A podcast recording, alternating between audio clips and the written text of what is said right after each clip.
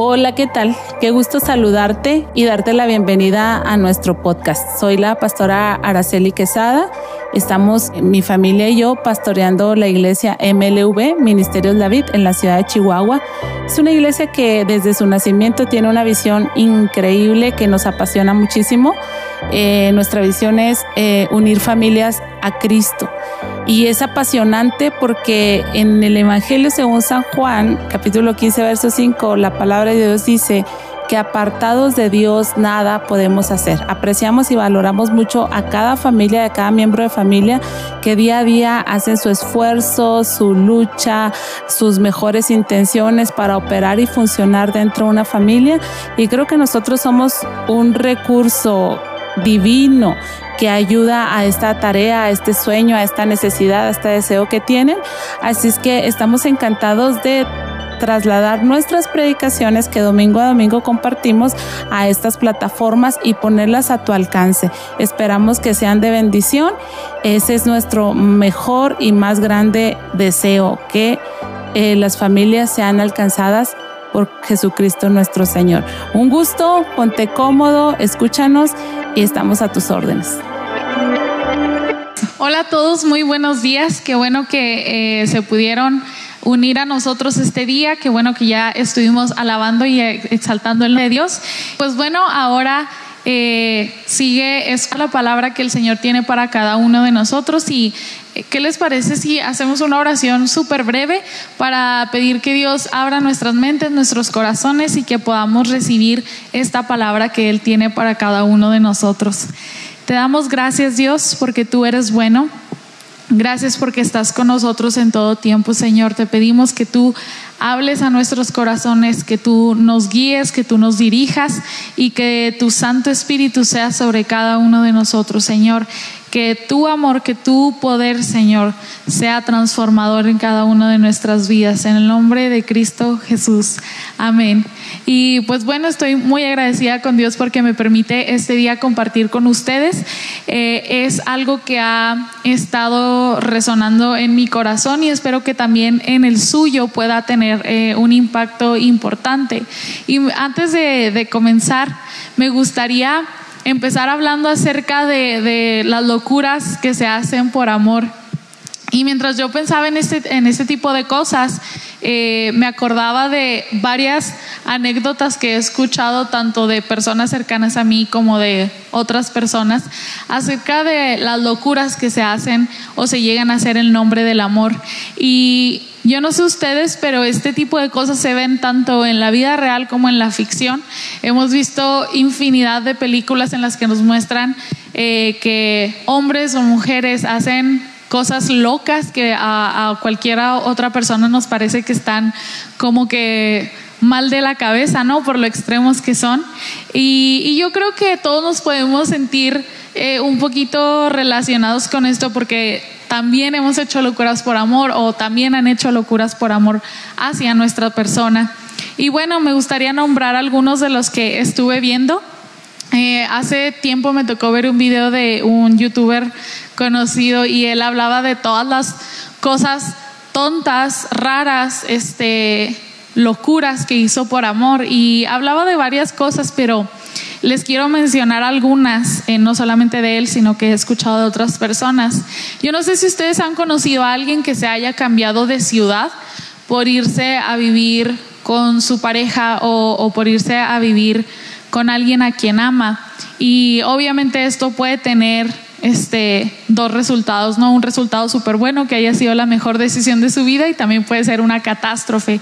Hace poco vi que alguien ponía en sus redes sociales que se cambió de ciudad para irse a vivir con su novio y que ya estando en esa ciudad viviendo con su novio se dio cuenta de que él no se quería casar y evidentemente ella sí quería. Entonces, pues bueno, le decían, pues agarra la onda, ¿no? O sea, tal vez no fue tu mejor decisión y tienes que, que o vivir con eso o, reiniciar una nueva vida en otro lugar o en otra ciudad y volver a adaptarte y volver a hacer todo este tipo de cambios. Eh, también hemos escuchado muchas personas que dejan de lado sueños personales, no sé, que quieren trabajar en cierta compañía o que quieren desarrollarse profesionalmente de una u otra manera, que quieren hacer maestrías, doctorados, que se quieren ir eh, de viaje a otro lugar porque pueden encontrar un mejor trabajo ahí, yo qué sé, y que dejan de lado esos sueños personales por no perder a la persona a la que aman, este, por quedarse con esa persona o cualquier otra cosa. También hemos escuchado muchísimo acerca de personas haciendo regalos o gastos muy altos o regalos muy costosos en personas que, que amaban y que al final del día pues no hubo una respuesta recíproca de su parte, ¿no? También nos hemos eh, topado hasta con memes de personas que se tatúan el nombre de su pareja y que por cosas del destino terminan, se separan, lo que sea, y terminan tapándose ese tatuaje con otro tatuaje súper grande para poder cubrirlo, ¿no? Y bueno, hay un sinfín de cosas que las personas, que los humanos eh, hacemos por amor y cosas que, que a veces tienen una respuesta positiva y que a veces tienen una respuesta pues que no es la esperada, ¿no? Yo no sé si les ha tocado ver eh, videos en YouTube o en redes sociales en las que hay hombres que le piden matrimonio a su, a su novia. Y hace unos años estaba mucho de moda como hacer todo un, este, todo un escándalo para pedir matrimonio y, hacían estas pedidas como con bailes en la calle eh, o no sé, que rentaban una sala de cine para pedirle matrimonio y lo hacían enfrente de, de todo el mundo, ¿no? Y a pesar de que eran muy lindas y obviamente eran más lindas cuando la, mujer decía que sí, a mí sí me tocó ver una que otra en que o les pedían que se casaran con ellos o les pedían que fueran sus novias y ellas les decían que no. Y era súper doloroso para la persona porque estaba expuesta delante de miles y miles de personas o cientos de personas y, el que la persona a la que amaba y la que esperaba que hubiera una respuesta positiva de ella le dijera, ¿sabes qué? No, pues obviamente era eh, súper terrible. Pero bueno, eh, yo creo que al hacer una locura por amor nos encantaría que nos dijeran que la respuesta va a ser positiva. Nos encantaría que nos dijeran, te va a decir que sí, nos encantaría que nos dijeran, sí, sí se va a querer casar contigo, sí, sí va a querer tener un futuro contigo, sí, sí va a querer ser tu pareja para toda la vida. Nos encantaría que nos dijeran qué es lo que va a pasar, pero ¿qué creen? El amor es totalmente incierto. No podemos garantizar que la persona vaya a responder ante nuestro amor con esa reciprocidad. No podemos garantizar que esa persona nos vaya a decir que sí. No podemos garantizar absolutamente nada porque pues finalmente es decisión de la última de la otra persona, ¿no?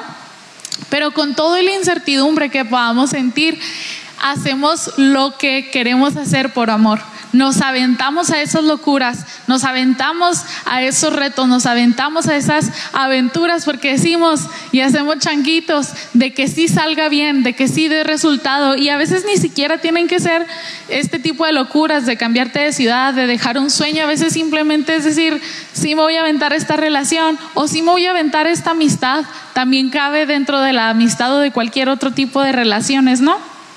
Y nos aventamos sin saber cuál va a ser la respuesta. Pero más allá de las locuras que nosotros podemos hacer como humanos por amor, me gustaría hablarles de la locura más grande que pienso yo que ha existido en toda la humanidad, la locura más grande por amor. Y creo que para esta altura van a saber que me refiero a el sacrificio que hizo Jesús por cada uno de nosotros.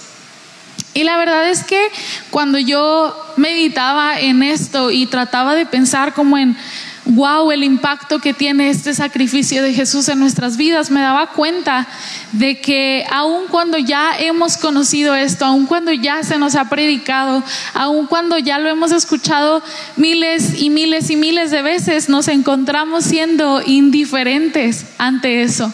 Nos encontramos siendo indiferentes ante ese amor, ante esa gracia, ante esa misericordia y yo me di cuenta porque para preparar mi, predicación dije, voy a ver la pasión de Cristo, porque qué mejor que, tener esta como imagen que se acerca mucho, aunque obviamente no es eh, todo igual a como sucedió, pero que se acerca mucho al hecho de que Jesús haya muerto por nosotros. Y mientras estaba viendo la película, eh, hay escenas en las que me estremecí mucho y hasta lloré aunque eso no tiene nada de, raro porque yo siempre lloro, pero mientras la estaba viendo me di cuenta de cómo hemos dejado de lado, de cómo hemos menospreciado, de cómo hemos pasado por alto el sacrificio tan perfecto que Dios hizo por nosotros, que Jesús hizo por nosotros. Ahora me asombra mucho porque Jesús vino a dar todo de él, vino a entregar todo lo que tenía, todo lo que era, todo lo que tal vez le podía dar este valor, su divinidad, su trono, su reino, vino a dejar todo eso y se echó un volado. Igual que nosotros cuando nos arriesgamos a hacer cosas locas por amor, cuando nos arriesgamos a hacer cosas extravagantes por alguien a quien amamos, por nuestra familia, por nuestra pareja, por nuestros hijos, por quien sea. Y él se atrevió a dejar todo eso, se atrevió a dejar de lado lo que era su divinidad para poder venir a salvarnos a cada uno de nosotros, para venir a dejarnos este mensaje de amor tan importante y genuinamente se aventó un volado porque él tampoco tenía la garantía de que hubiera una respuesta recíproca. Él no tenía la garantía de que fuera una persona eh, de que toda la humanidad le fuera a hacer caso, no tenía la garantía de que todos fuéramos a atender a su llamado, no tenía la garantía de que todos apreciáramos lo que Él hizo por nosotros. Y aún así, aún así decidió eh, venir a entregar todo. Y literalmente todo, entregó hasta su vida por cada uno de nosotros. Y yo creo que esto este hecho, esta situación no puede hacer otra cosa más que estremecernos, hacernos sentir... Eh, a veces hasta avergonzados del acto tan grande que se hizo por cada uno de nosotros y que a veces ni siquiera tomamos en cuenta o ni siquiera eh, hemos respondido ante él como se esperaría. Y me encanta cómo la Biblia describe que Jesús hizo este sacrificio porque habla de que se entregó. Y me encanta cuando Jesús dice, a mí nadie me está quitando mi vida, yo le estoy dando por ellos. O sea, es una decisión mía. Y el amor es eso, es una decisión de hacer, de cuidar, de proteger, este, de velar por los otros. Y él tomó esa decisión y me encanta también cómo lo describe como un cordero que fue al matadero y no abrió su boca, no dijo nada, no se defendió, no se quejó, a pesar de que estaban haciendo acusaciones totalmente eh, equivocadas, totalmente erróneas, no se puso a defenderse, sino que se entregó. Y todo eso lo hizo por amor, por ti y por mí. Yo no sé ustedes, pero a todos nos ha tocado, creo, que hagan algo lindo, que tengan un gesto eh, lindo, amable hacia nosotros por amor. Y, nos sentimos halagados, nos sentimos eh, amados, sentimos que, que, las personas se interesan por nosotros. No necesita hacer este tipo de locuras que les digo, a veces simplemente es que alguien vaya y te lleve un café y te diga, te traje este café para que te relajes, para que te lo tomes, para que tengas energía, o fui a la tienda, me acordé de ti, te traje esto. Cualquier tipo de detalle nos hace sentir muy halagados. Imagínense este hecho, que no es un detalle, es una gran, gran, gran acción de amor, es una gran locura por amor. Yo creo que lo único que esto puede provocar en nosotros es que nos sintamos halagados y que por lo tanto haya una respuesta recíproca de nuestra parte. Cuando alguien nos ama, cuando alguien eh, se interesa por nosotros, hacen este tipo de cosas para agradarnos. Y nuestra respuesta es también hacer cosas que les agraden a esas personas, es también tener detalles eh, de amor, de cariño hacia esas personas, porque eh, son importantes para nosotros. Entonces, ¿Cuánto más podemos nosotros tener esta respuesta recíproca hacia Dios? Y me gustaría eh, leer una canción que es de, de Betel y se llama Pieces piezas en español y me encanta porque habla de, describe básicamente cómo es el amor de Dios y me gustaría muchísimo leérselas. Dice que el amor de Dios es sin reservas, sin restricciones, Dice, tu amor es salvaje, tu amor es salvaje para mí. no es tímido, no es vergonzoso. Tu amor es orgulloso de ser visto conmigo, es decir, se, enorgullece de que, de que sepan que, tú, que soy amado por ti, ¿no? Y le dice, no le das, ah, el coro dice, tú no das tu corazón en pedazos y esto me encanta, porque nosotros en nuestra interpretación de amor humana, pues podemos a veces dar poquito de nosotros, como que nos reservamos, como que nos frenamos, pero Dios no es así, Dios da todo de Él, da todo su amor. Y dice, no te escondes para burlarte de nosotros. Eh, su amor es sin control, no se puede contener. Tu amor es un fuego ardiente que brilla dentro de mí o brilla para mí. No es solo una chispa, no es solo una llama, tu amor es luz que todo el mundo verá. Y repite, tú no das tu corazón en pedazos. Y luego dice, tu amor no está fracturado, no es una mente problemática, no está ansioso, no es del tipo inquieto. Tu amor no es pasivo, nunca es sin compromiso, siempre está presente el amor mantiene sus promesas, mantiene su palabra, honra lo sagrado, porque sus votos son buenos. Tu amor no está roto, no es inseguro, tu amor no es egoísta, tu amor es puro. No das tu corazón en pedazos, no te escondes para burlarte de nosotros. Y me encanta porque habla de y hace mucho énfasis esta canción en cómo el amor de Dios es totalmente abierto, es totalmente, eh, es decir, Dios no dice, híjola, le voy a dar poquito amor, a ver cómo responde, le voy a dar poquito amor, a ver, a ver si se convence, a ver si, a ver si le atrae. No, Él dice, le voy a dar absolutamente todo mi amor, por eso es que mandó a su hijo a que muriera por cada uno de nosotros. Y como les decía ahorita, yo creo que la única respuesta que puede haber ante este amor es que nosotros tengamos ese mismo amor hacia Él. Y yo sé que para algunas personas, tal vez que no son creyentes o cualquier otra persona puede creer que esta fue una decisión totalmente absurda. Y a veces cuando nosotros nos arriesgamos, hacemos cosas por amor, la gente dice, híjola, se pasó, no era su momento, no debía de hacerlo así, fue absurdo que tomara esa decisión. Y algunos pueden pensar de este acto de amor de Dios como absurdo, como que no valía la pena. Y la verdad es que si lo pensamos, había muchísimo riesgo. Había, no porque no, no porque no supiera que iba a funcionar, pero porque había un riesgo de que no todas las personas lo aceptaran. Había un riesgo de que no todos lo recibieran de la manera en que tal vez a Jesús le hubiera encantado que, que cada uno de los otros lo recibiéramos. Pero si ustedes están preguntando a este punto, ¿será que yo sí recibí ese amor?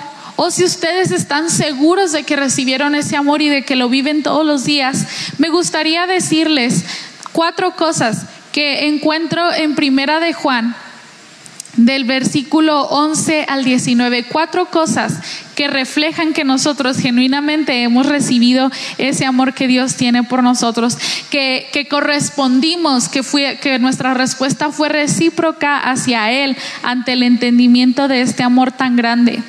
Y voy a leer eh, versión Reina Valera del 11 al 19, dice, amados, si Dios nos ha amado así, debemos también nosotros amarnos unos a otros.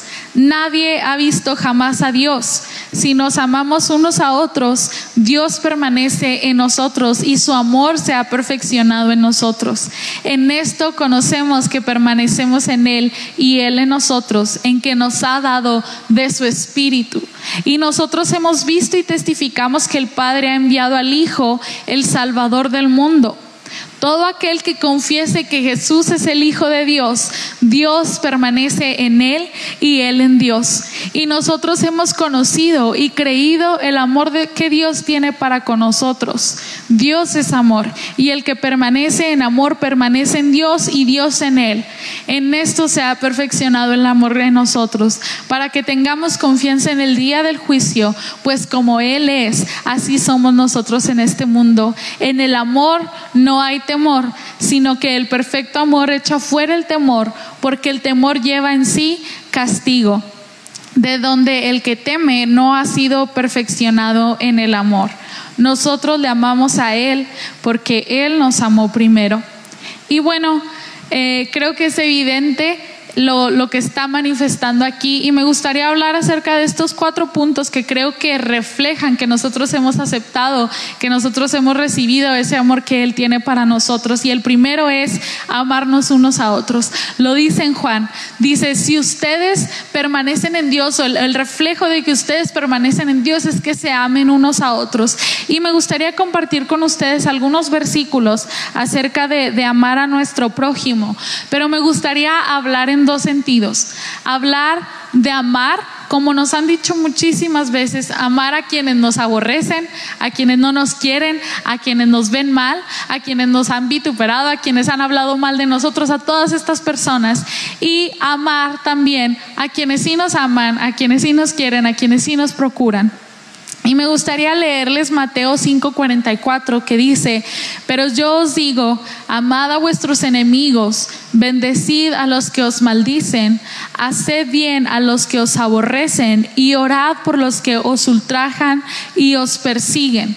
Pero yo os digo, ahora perdonen Mateo 5:39, pero yo os digo, no resistáis al que es malo, antes a cualquiera que te hiera en la mejilla derecha vuélvele también la otra. Híjole, ¿cómo nos cuesta esto? Porque eh, obviamente es más sencillo amar y, querer a quienes nos aman, ¿no? Es una respuesta recíproca que se da casi naturalmente.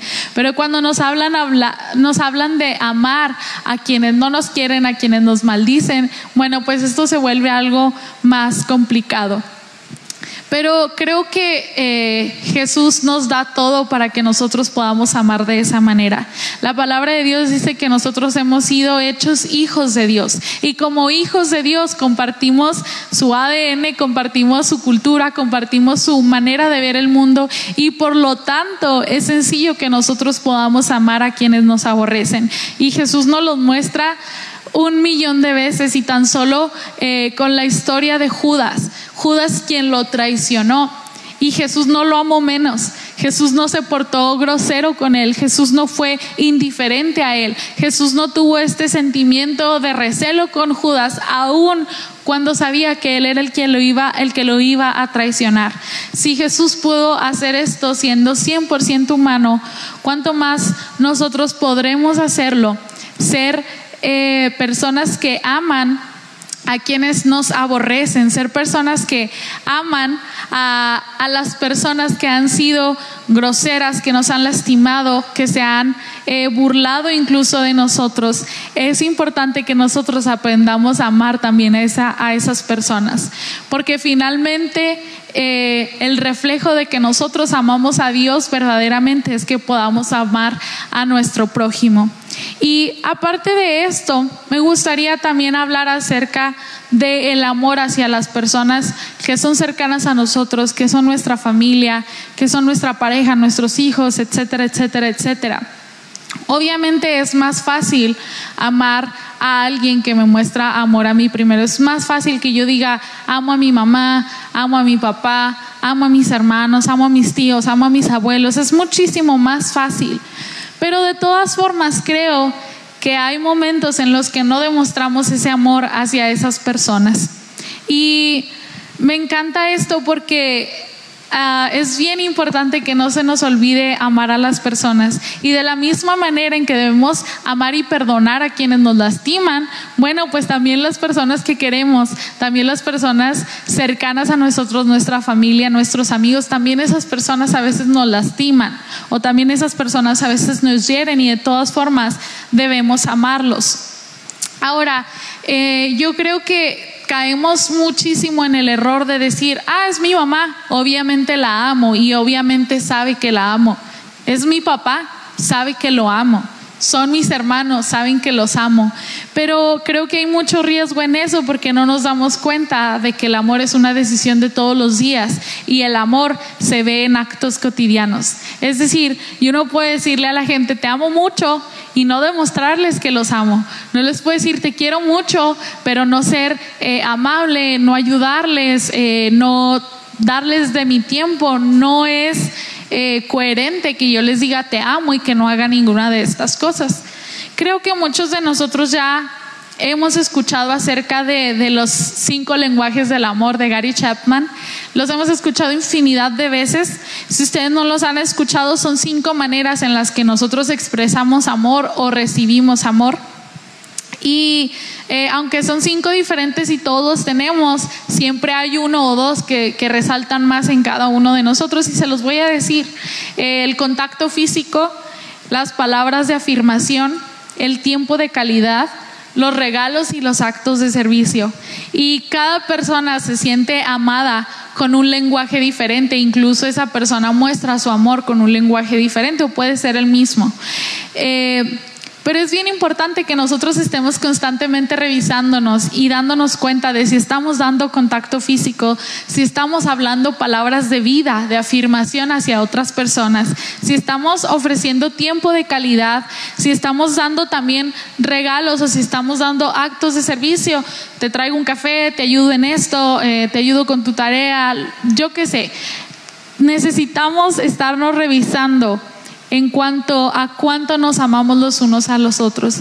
Y, la Biblia también es muy clara y dice, soportados unos a otros, soportense, aguántense. Y yo creo que a veces es complicado, incluso con quien es nuestra familia o con quien vivimos o con las personas cercanas a nosotros, el el aguantarnos, el soportarnos. Y es bien importante que nos recordemos que el regalo tan grande que Dios vino a hacer de amor hacia nosotros tiene que ser también un reflejo de nosotros hacia las otras personas. Entonces, la primera manera en la que podemos confirmar que esa locura de amor de Jesús valió la pena es que nosotros nos amamos los unos a los otros.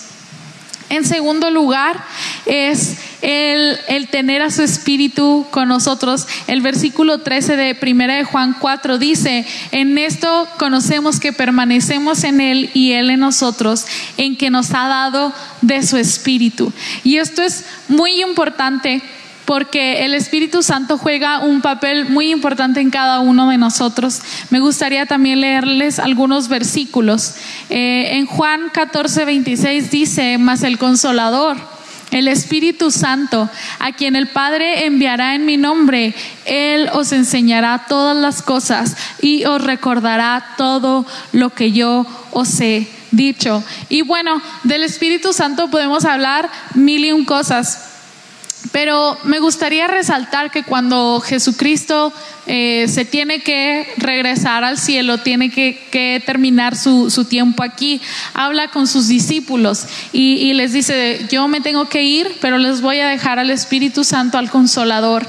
y les dice, él va a estar con ustedes, Él les va a enseñar todas las cosas, Él va a caminar a cada paso con ustedes, Él les recordará todo lo que yo les dije, Él va a ir con ustedes. Y finalmente eh, creo que el Espíritu Santo es ese poder que Jesús estaba dejando con sus, con sus discípulos para que les diera el impulso para seguir adelante con, con el llamado que, que Él tenía para cada uno de ellos. En 2 de Corintios 3:17 dice, porque el Señor es el Espíritu y donde está el Espíritu del Señor, allí hay libertad. Y el Espíritu Santo, aparte de ser esta fuerza que nos impulsa, que nos lleva adelante, también nos da libertad. Y como decía ahorita, no solamente es la libertad tal vez de nuestros pecados, sino que es la libertad para vivir en el perfecto propósito de Dios.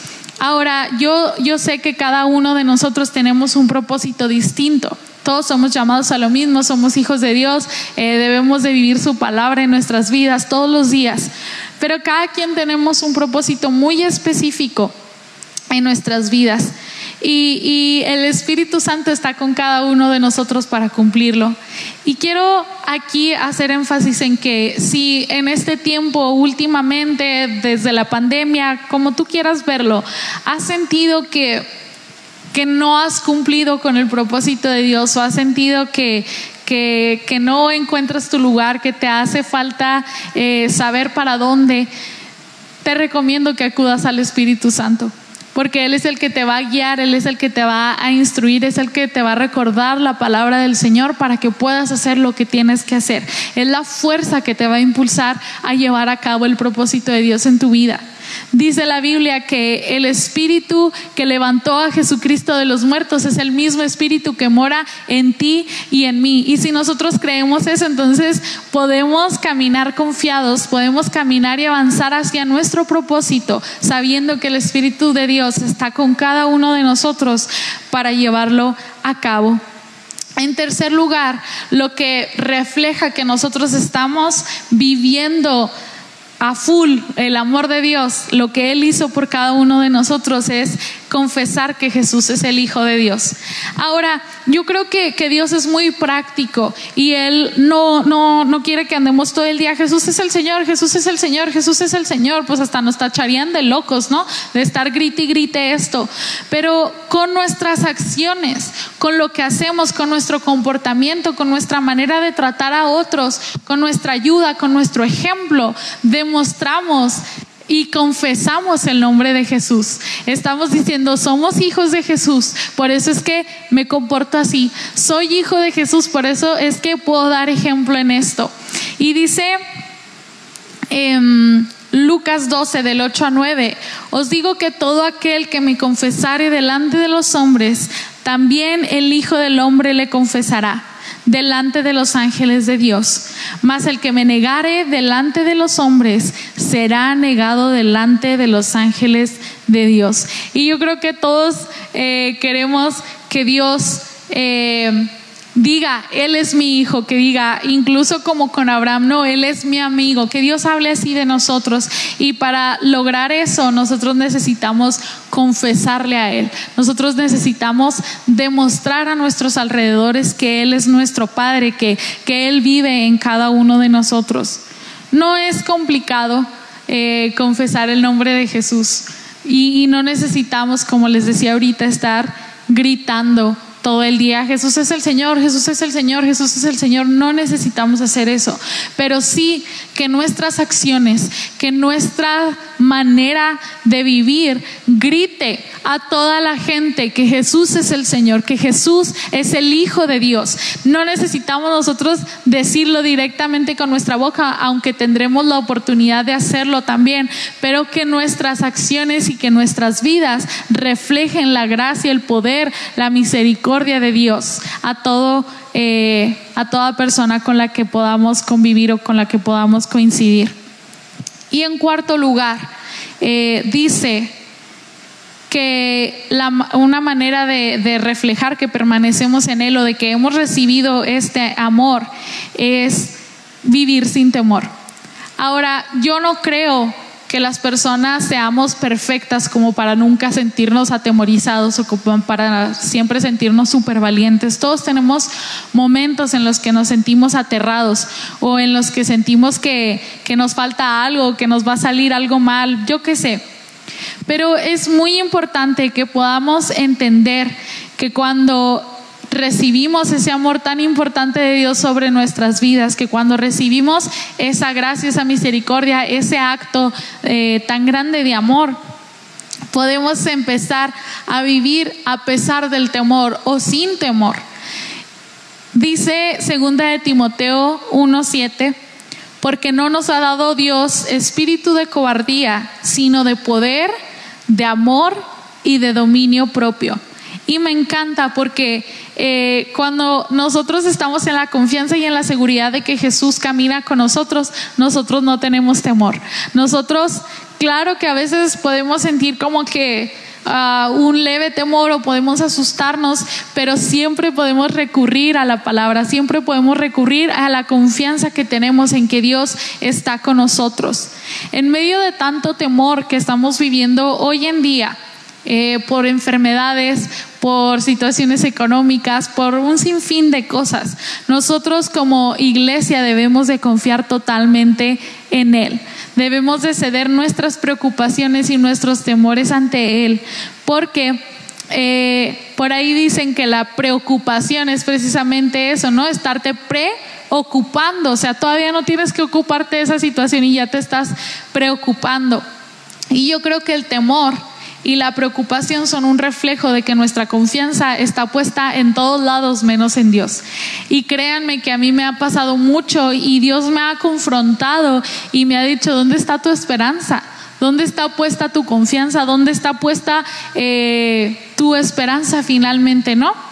Y, me he visto confrontada porque digo, ok, tal vez yo estaba poniendo mi esperanza en una persona, tal vez yo estaba poniendo mi confianza en mí misma, tal vez yo estaba poniendo mi confianza en mil situaciones externas, pero no estaba poniéndola en Dios. Entonces es bien importante que podamos ceder nuestros temores ante Él, que podamos ceder nuestra preocupación ante Él y que podamos creer que Él va a ir con nosotros y que Él nos va a guardar para poder vivir sin este, sin este temor. Ahora ya mencioné los cuatro puntos que creo que se reflejan en la vida de una persona que ha decidido responder recíprocamente ante lo que Dios ha hecho por él. Amarnos unos a otros, tener a su Espíritu Santo, confesar que Jesús es el Hijo de Dios y vivir sin temor. Después de haber hecho este análisis muy personal y muy profundo hacia ti mismo, podrías decir que valió la pena esa locura por amor que hizo Jesús. Podrías decir definitivamente fue la mejor cosa que Dios y que Jesús pudieron haber hecho porque eh, me cambió, porque me transformó, porque pude responder ante esa, ante esa eh, misericordia, ante esa gracia. ¿Estás viviendo al máximo ese acto de amor o lo estás dejando pasar por alto? ¿O ya se te olvidó que Jesús vino a hacerlo? ¿O ya se te olvidó que, que Él te amó tanto, que entregó todo lo que tenía, todo lo que era por ti? Ahora, esto es lo que diríamos nosotros, pero ¿qué diría Dios? Si pudiéramos tener una conversación frente a frente con Dios, si Él viniera literalmente y se sentara frente a nosotros y habláramos acerca de esto, ¿qué creen que Él nos diría? ¿Valió la pena el sacrificio que hizo mi hijo? ¿Valió la pena el dolor, la angustia, el temor que tal vez Jesucristo experimentó? ¿Valió la pena todo este esfuerzo para que nosotros eh, pudiéramos responder, ¿valió verdaderamente la pena o solamente estamos pisoteando el sacrificio de Jesús? Es muy importante que todos los días nos recordemos la locura más grande por amor que se ha hecho jamás en la historia y que se ha hecho jamás por cada uno de nosotros. Ojalá que todos los días podamos tener presente esta gran locura de amor y que podamos responder ante ella, que nos amemos unos a los otros, que reflejemos que tenemos a su espíritu, que vivamos nuestro propósito, que Él sea nuestra motivación, que Él sea la fuerza que nos mueve. Que confesemos que Jesús es el Hijo de Dios con nuestras acciones, con nuestra vida, que se refleje y que podamos vivir sin temor que podamos tener toda nuestra confianza puesta en Él, que podamos seguir adelante cada día más. ¿Por qué no me acompañan a hacer una oración para que eh, Dios haga esta obra en nosotros? Puede ser que nada de esto tengamos, puede ser que al contrario vivamos con temor, que nunca confesemos que Jesús es el Hijo de Dios, que, que hasta sintamos que no tenemos a su Espíritu y que no nos estemos amando unos a otros. Pero ¿qué les parece si clamamos a Dios para que Él nos ayude a recibir este amor y que Él nos ayude a confirmar? Que valió la pena ese sacrificio. ¿Por qué no te pones de pie donde estás?